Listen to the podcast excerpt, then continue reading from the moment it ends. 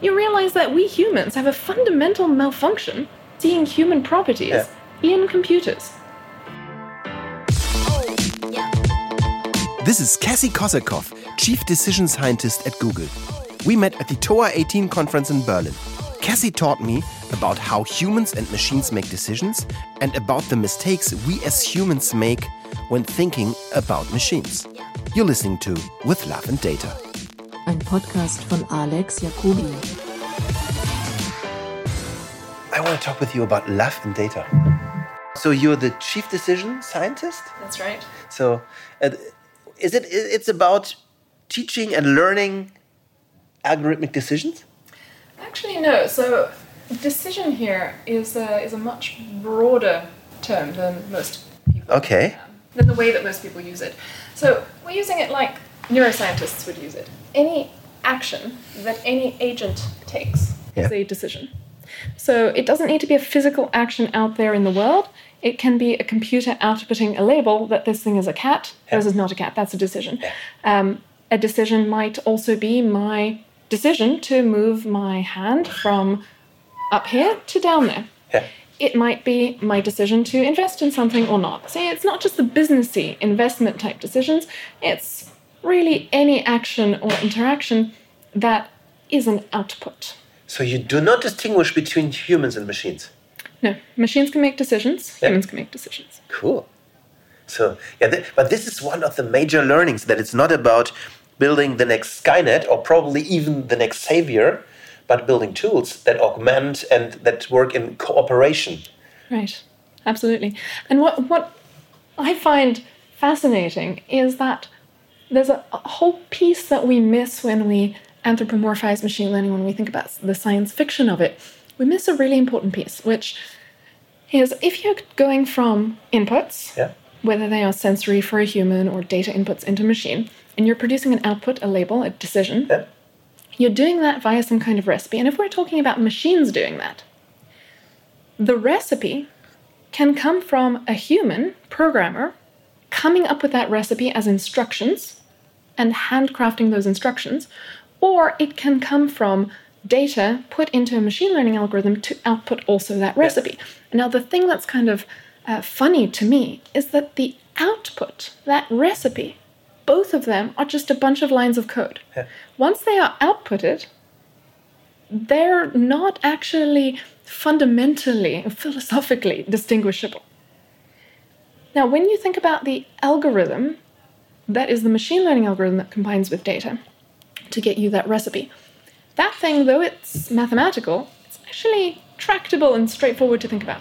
Now, think about the algorithm that gets it for you if it's the programmer, the human programmer that has to come up with the instructions. That algorithm is the human brain. Yeah. And we have no idea how that thing works. It takes data from somewhere, somehow, through our senses, It combines with all kinds of um, biological imperatives and biases and all our upbringing, and then we output some instructions highly caffeinated behind compu- computer screens, we Yeah. type them in.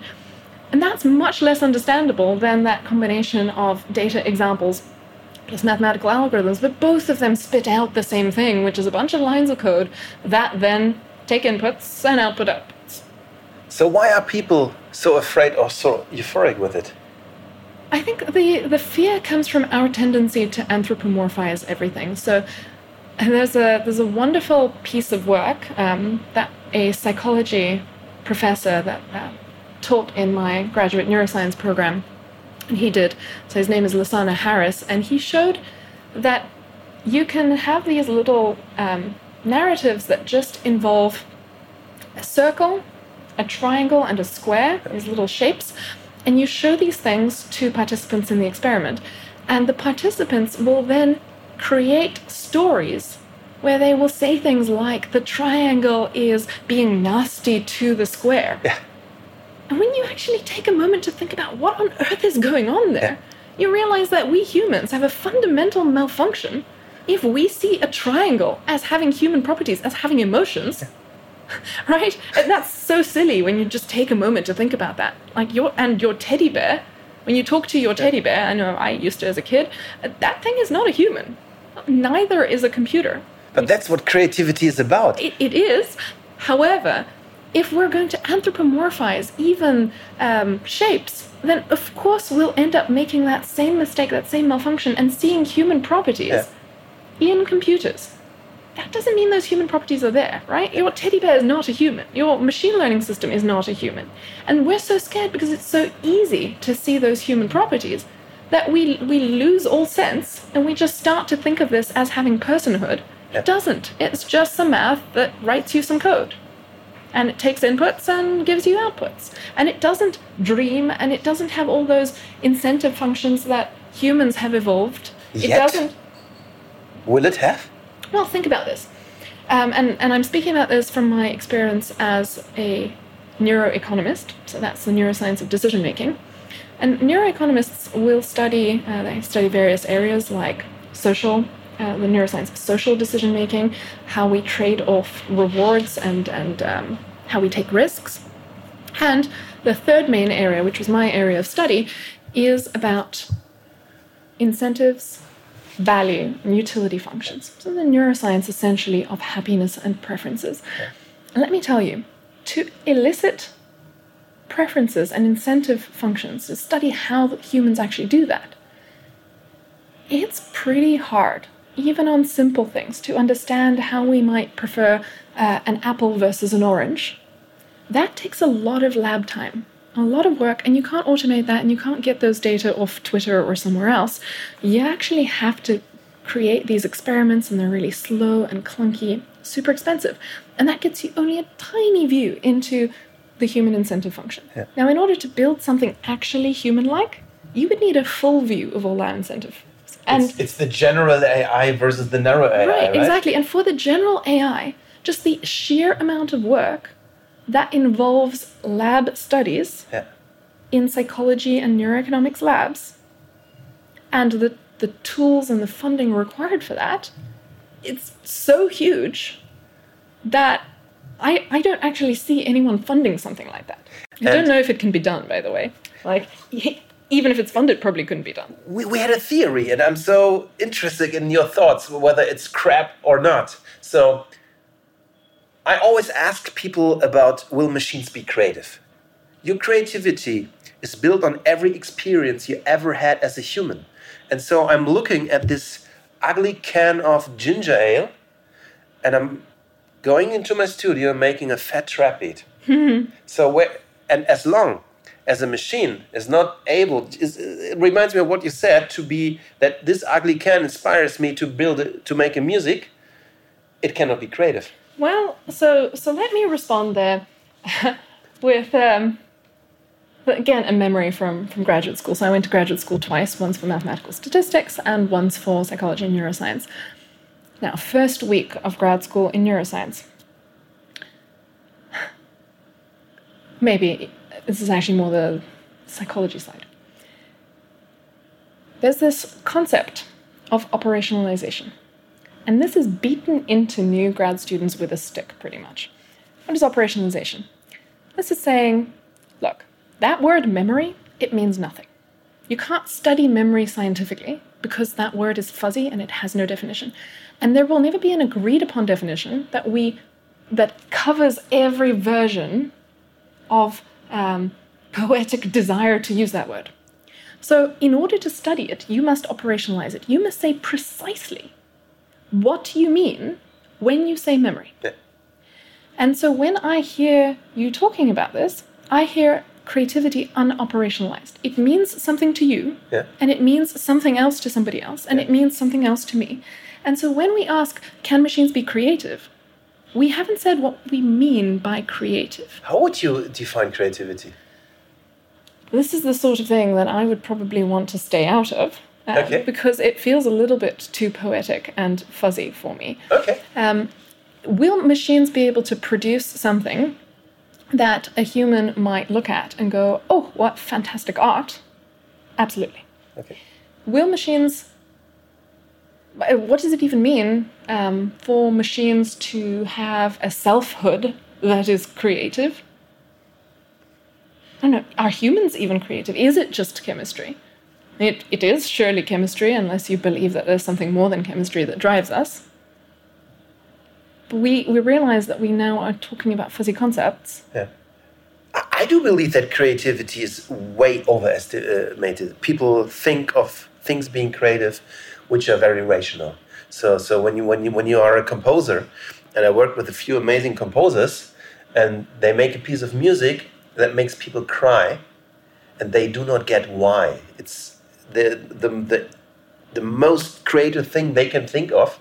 And these people say it's that easy. I play this and this chord, and mom's gonna cry. So mm-hmm. you know, sit in the studio, make music for a movie, and say, "Oh, how come she's crying? Come on, yeah, mm-hmm. okay." And everybody's this scene took me that much, and it was such a rational process of knowing which chords to play and knowing with which associate. I mean, I, I'm especially interested in understanding audio, Well, and, and you have associations like learn things. I mean, you learn that reggae and summer probably go together. You hear reggae and you think of summer. This is just a learned thing. Right. You have attributes. I mean, in a guitar is a guitar, and you have emotions, but all all these things are not creative. They are just, like you said, probably just labeled. Well, again, we need to figure out what we mean by creativity. Yeah. We need to break it down. Uh, I mean, if you were to operationalize creativity as will it make someone pause and pay attention, um, where attention might be operationalized by um, moving your eyes to a particular spot on a screen, or it might be stopping what you're doing and switching task. Um, or maybe you, you're not after an operationalization via attention, which itself must be operationalized, right? Maybe you are after um, operationalization via crying in a movie. So then you'll say, I'm defining the thing I'm studying as will it make somebody cry? Yeah. And what you can do in a psychology lab, no machines here, right? Psychology grad students, you can start to think about how to create stimuli that are more likely to create crying in your audience rather than less likely. That's what we're up to in the advertising business. Right. And if you can do that with psychology grad students, Yeah. you can do that with machines also. Yeah. But that's not necessarily creativity. That's just trying to get a particular outcome, Yeah. which is very clearly stated that tear ducts operate in your audience, Yeah. right? Yeah. Um, so you realize that if you if you force yourself to have that discipline of really saying what every word means, then you won't run away with all these concepts and poetry. You'll realize that things are actually quite practical Yeah. and limited. Yeah. And the machines aren't suddenly going to dream for us because we don't even know what that means.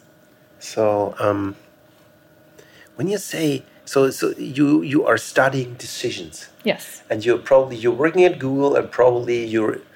I assume it's about making machines make meaningful decisions. You might assume that. Actually, what this is about is again the neuroscientific definition. Yeah. Anything, any action Yeah. or label or output Yeah. that has options Yeah. is a decision. Can be made by a human, can be made by a machine. And so we're calling this decision intelligence because we are starting with that decision first in the process. What decision are you trying to make? Where a decision could be a computer output, like cat or not cat. It could be the choice to invest in something. It could be the choice to um, release medication. Uh, it could be the choice to put your foot down in this way and then your next foot down in that way to walk across a room. All these things we treat as decisions. And so, first we ask, well, what kind of decision are you making? But is it about learning from human decisions for machine decisions, or is it just Is- does it not make? Is it does this it? is this is the applied science of decision making. Yeah. And so first we ask what decisions are we But talking is about? decision making something human? Not necessarily. Okay. So I've I've said that we're defining it as any kind of action or output Yeah. by any kind of entity. A human, a non-human doesn't matter. So the first question is what kind of decision is it? And if it is a decision where we're asking something like, um, will I, should I invest in something? Yes, no. And the person says, uh, I will invest in it if I have at least $3 in my bank account, right? Then you've diagnosed what kind of decision that is. That's a fact based, evidence based decision with no uncertainty. All they have to do is go look in their bank account, see if they have $3, and then execute the decision. Maybe your decision system instead is going to be about every time I have a photograph, I need the output cat or not cat. Now we ask, how can we do that decision making? We can either have a bunch of people look at photographs and then label them painfully, uh, pain, painstakingly, as cat or not cat, or we can think about how do we automate this process where we get that label or decision out, and then we realize that that means we're asking about machine learning, artificial intelligence, and then we go and build the system that does that most efficiently. So it's about starting with what kind of decision you have, classifying it. Hmm. Sometimes it involves machines, sometimes it just involves a nice process for a person to think about what they're trying to do, to debias themselves a little bit, and that's from uh, taking wisdom from psychology and behavioral economics to guide them, and then having them without any data outputting their decision. We have some guidelines and thoughts on how to do that efficiently if that's what they're after. If what they're after is automated decision systems, lots of thoughts on how to apply machine learning. If they're making one important decision under uncertainty, like should we release this, this product, yes or no? Um, a government might be asking, should they release a medication, yes or no?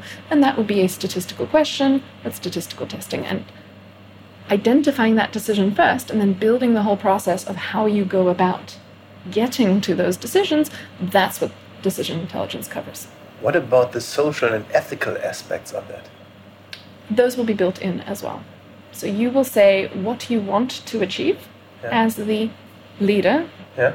right? Uh, The, the leadership team has to say, uh, we are interested in creating a medication that does blank. But what if your leadership team is a bunch of stupid dictators Then you have a big problem.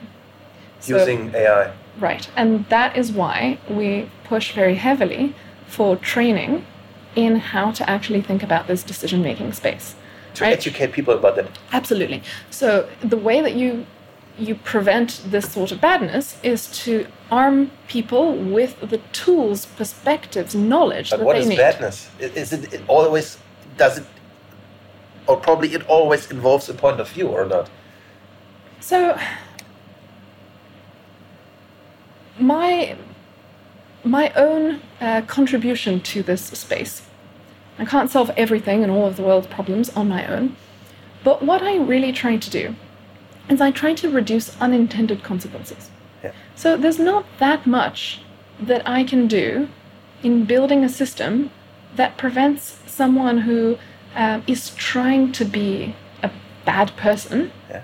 and trying to do some nastiness to other people. Like uh, it's it's really hard uh, for me to build tools that protect that that stop that person fundamentally Yeah. from achieving their bad end. Yeah. Uh, but frankly, a person who has some nefarious goals can achieve those nefarious goals with or without a computer. You know, if someone just wants to be nasty, they can find a way to be nasty. So what my work is more about is helping people avoid unintended badness. Okay, time for a little break.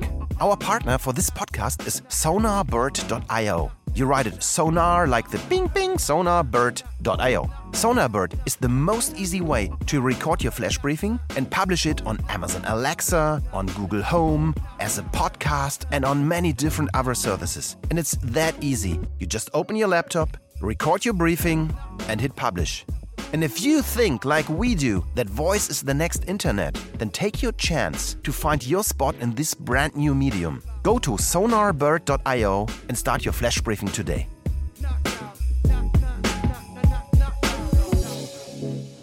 I think it's a great idea to build protections against intended bad behavior. Okay. um, where those are tools that I might use to protect myself against someone else's Yeah. intended bad behavior. Yeah. Right? Something security systems, great idea. Um, I'm saying that the tools that I am thinking about developing don't. Um, they're not something that you would give to the bad behavior actor Yeah. and they would self protect against that Yeah. actor's bad behavior. They are instead security tools that would protect you from them. Um, but the, the nice thing about the, the tools in this thought process is that if you are using them, you might think that you have everybody's best interests at heart and your own. You might have really good goals for the world. Yeah. But if you are unskilled, as you said, Yeah. then you may think that you have set things up wisely, and actually you haven't. And then you have unintended bad consequences. And those unintended bad consequences is what I am very passionate about helping people. Is it remove. okay to, to compare it to a plane crashing because of a mistake in building it? No, I don't think, I think we're talking about completely different things. Okay. Um, So probably I- I, didn't get it yet. Yes, I, I think so. So um, the comparison would be Is it okay to, to compare it to a plane crashing because let's suppose that um, something that comes to mind is it's from a it's from a movie, but I can't remember in which movie. I just it, it's just like in the back of my mind. I remember seeing it at some point. Um, the the main character has the ability to get wishes granted, yeah and the main character wants to have a more romantic situation. yeah So that's the goal. And that sounds like a good good goal, right? With happy results presumably at the end, right? More romance. yeah And then this person wishes for the moon to be closer to the earth because a larger moon seems more romantic. yeah Now that has some unintended consequences. yeah As in all life on earth will die because all of a sudden you have completely messed with all the tides and that is not a good idea. Now that has some unintended consequences because what the person wanted was more romance. What they Yeah. got was something else entirely. Yeah. And that is the situation that we want. it's, it's very interesting.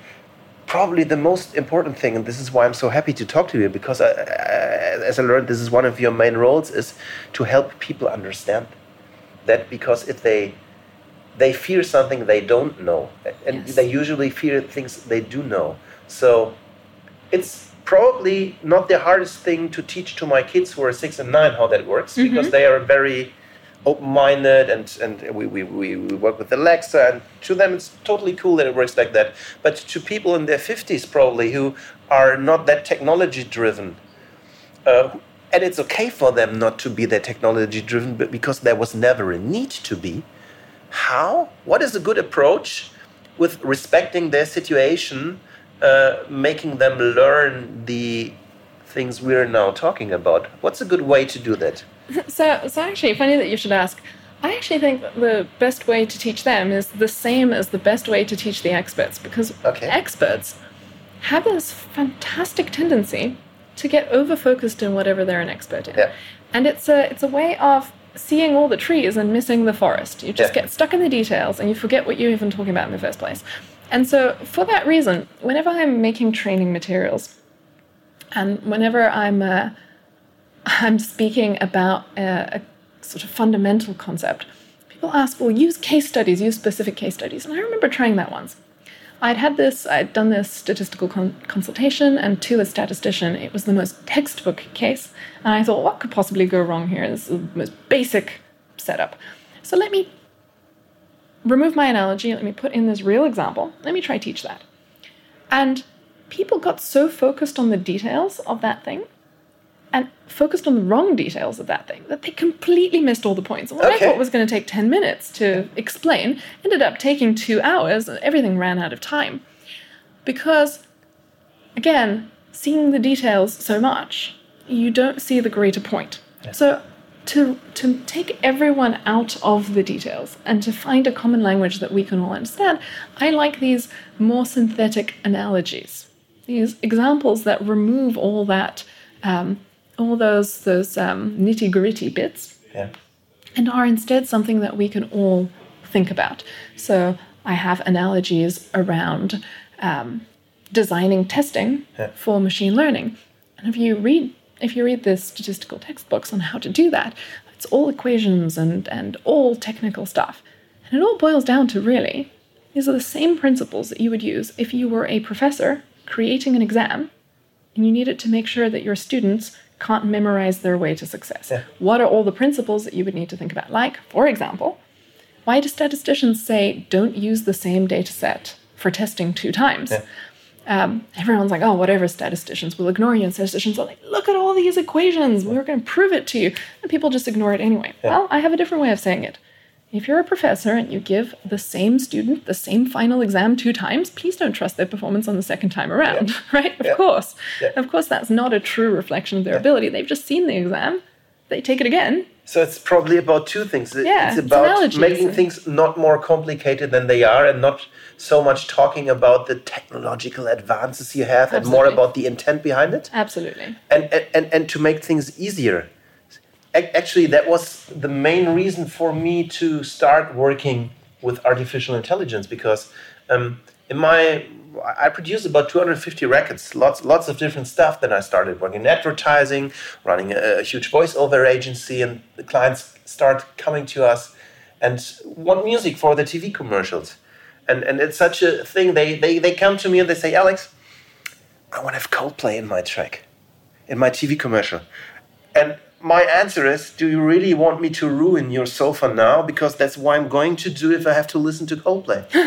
and then you realize you're talking about the same thing but not using the same language. Absolutely. So people assume that I react to Coldplay the same they do. And they always have this uh, assumed cause for a wanted reaction Right. and and and, that was our first thought where we thought okay probably that needs a more objective view. So we started uh, meeting with psychologists and look at whether there is a way to describe music in a more objective way like especially if, if in advertising just to find out how that works. So let's not talk about the music let's talk about how people perceive that music and to build a data model around that and we looked at very different data models and they were uh, all academic and very complicated. But we had the feeling we we do we are not scientists. I mean we're advertising people. We we if i'm really bad i said we make people buy stuff and we have a very large base of stakeholders we have to that have to decide on things they don't understand. A 50 year old cmo play him three trap tracks. He hates them all three, but uh, play him to a 16 year old girl and she says, Oh, this is great, this is awful. So we need to give them communication tools. Right. And my learning was that it's all about communication. And so we simplified our model so much that in the end, we only talk about eight emotions. And it, it would even probably you, as a studied psychologist, would disagree with some of that emotions. No, would I? I I'm not sure. What, what I'm hearing this entire time is I'm hearing that we're far too downstream. Yeah. We need to actually step back and say, what's the goal? Yeah. Because if you can convince the executive that the goal is to get more listeners, Yeah. then it doesn't matter whether it uses rap or not, Yeah. right? More listeners from an allowable set of potential tracks, Yeah. then whatever gets the listeners, That's that should be the winning thing. But you have to find their language. And, and so what we do is just we use just little things like an ocean model. Mm-hmm. Put an ocean model on a voice plus these eight emotions. And this is such a great tool to because there, there's one thing if, if you work in different cultures. So let, let's say we have a amazing TV commercial in the States, and there's a, this amazing voice actor and, and this cool music bring this the same one to Sweden or to Italy, it will work really different. And then it's all about empathy. It's about being curious to learn how people in the states perceive that. And then we use this as a as a as a uh, as a little chain. Like we say, okay, let's see how the Big Five and the emotional model, which are pretty simple models, are being perceived in the states. And then let's look for music and voices that bring the same reaction in that country. right? And the interesting thing is the music will sound different, Absolutely. the voice will sound different, but the message in the hearts will be the same. And but finding a way to communicate that was really hard, and this is where artificial intelligence helped making things more simple and not more complicated. Yes. And this is something a lot of people, I think, in society have to learn. And they have to learn how exponential things work. Mm-hmm. Like you, you, you probably, I, I, I do not dare to ask you so because I, I'm 100% sure you know the answer. But you know that with the steps to the moon, with the one step, one meter, next step, two meters, how many steps are to the moon? No, I'm not. I'm not playing this game. There's no good. There's no good way. There's no unless I- uh, chance. There's no chance to win. It's 20. Huh. This is a trick question. I can. it. I can see a trick question. Yeah. very good, very good. Yeah, but this is a big thing we have to communicate because if you don't communicate with respect on a level people understand, and if you are talking in dimensions people don't understand, they feel not respected and they do not take that answer. And what then happens is what happens a lot in Europe now is that politicians who have no freaking clue about what they do make decisions. Humans, all of us, Yeah. myself included, uh, have in our lives Yeah. made some dumb decisions and some good decisions, and that's true of everybody. Yeah. And what would be great is if all of us strove to make our decisions a little bit more intelligently. Yeah. Um, so I think that all of us could improve, and that is also why I have studied the decision making space so much Yeah. because I, I feel like um, there's always more improvement that I could make over my own decision making. Um, so it is true that our species does some silly stuff sometimes, Yeah. but uh, I think that because all of us do it, um, I don't want to be calling out specific decisions and specific individuals. I don't want to call out specific decisions. What I want to call out is that we, as the whole tech community, tend not to speak clearly about what we do.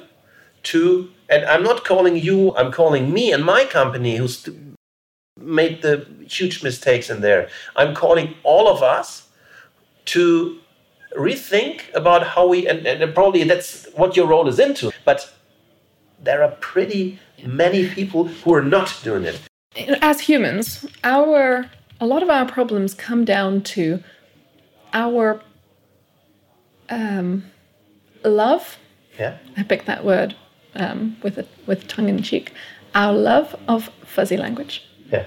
Uh, because love is a fuzzy word, and so we we say things that have all this poetry attached to them. Yeah. And all that poetry is so fuzzy and it flows all over the place, and we can't really expect to speak concretely when we speak in poetry. Yeah. We can't expect that what I have said when I've used these fuzzy words means to you what it means to me.